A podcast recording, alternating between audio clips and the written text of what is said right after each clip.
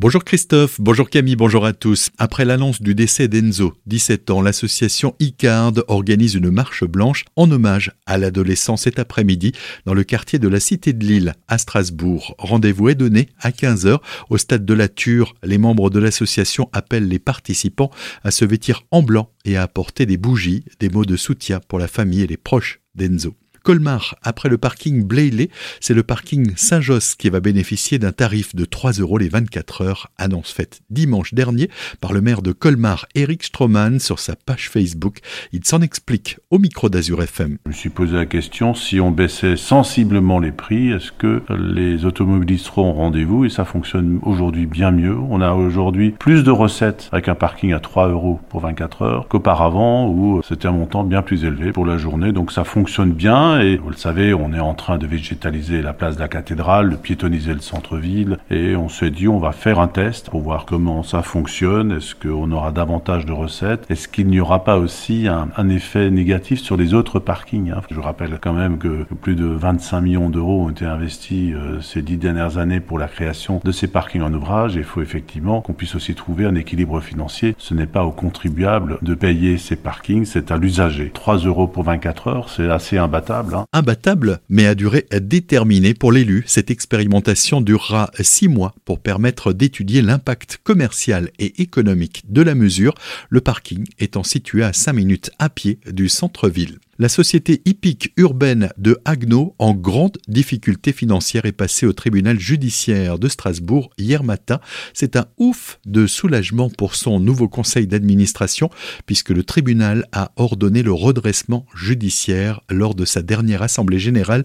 Le club a fait état d'un passif de 300 000 euros. C'est un répit de bien courte durée, puisque l'association doit à présent faire ses preuves et ses membres comptent sur de nouveaux sponsors pour se sortir de cette mauvaise passe. Un homme de 81 ans est décédé suite à un accident hier matin vers 10h45 entre Tanvillé et le Val-de-Villers sur la départementale 424. Un véhicule et un poids lourd ont été impliqués. Le premier s'est déporté de sa voie et a percuté dans un choc frontal le second qui circulait sur la voie opposée. La circulation a été coupée jusqu'à 13h. Elle était encore bien perturbée en début d'après-midi. Boire ou conduire, un choix qui peut s'avérer parfois difficile pour certains.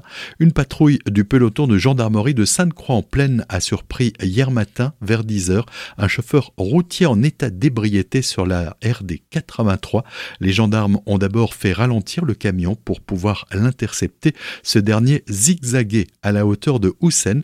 Le dépistage a révélé un taux d'alcool de 3,5 grammes. Le chauffeur, un Roumain de 35 ans, a été placé en garde à vue. Chaque année, Célestat accueille un championnat d'attelage comptant pour la qualification des championnats d'Europe et du monde. L'association Attelage Centre-Alsace, qui est à la manœuvre, est en pleine installation. La première épreuve débutera jeudi avec deux journées consacrées au dressage, mais le grand public sera assurément plus attiré par la journée de samedi consacrée à la course en marathon. On en parle avec Jean-Claude Mériot, le président de l'association. C'est d'abord une épreuve de régularité sur 7000 mètres, donc c'est un temps imposé. Pendant ces 7000 mètres, il y a des obstacles de marathon, euh, il y en a 7. À partir du moment où ils rentrent dans l'obstacle et jusqu'à ce qu'ils en ressortent, c'est chronométré, il faut aller le plus vite possible. Et dimanche, place à l'épreuve de précision. La précision avec la maniabilité. En fait, c'est à la fois la vitesse et à la fois effectivement l'adresse et la précision du meneur qui doit passer entre des quilles sur lesquelles des balles de tennis sont posées et chaque fois qu'il fait tomber une balle, c'est une pénalité de temps. Il y a un temps maximum et ensuite c'est à eux d'essayer de faire moins. C'est celui qui va le plus vite, qui n'a pas fait tomber de balle, qui gagne. Vous pouvez retrouver l'intégralité de l'article consacré au championnat d'attelage sur notre site azur-fm.com rubrique sortie.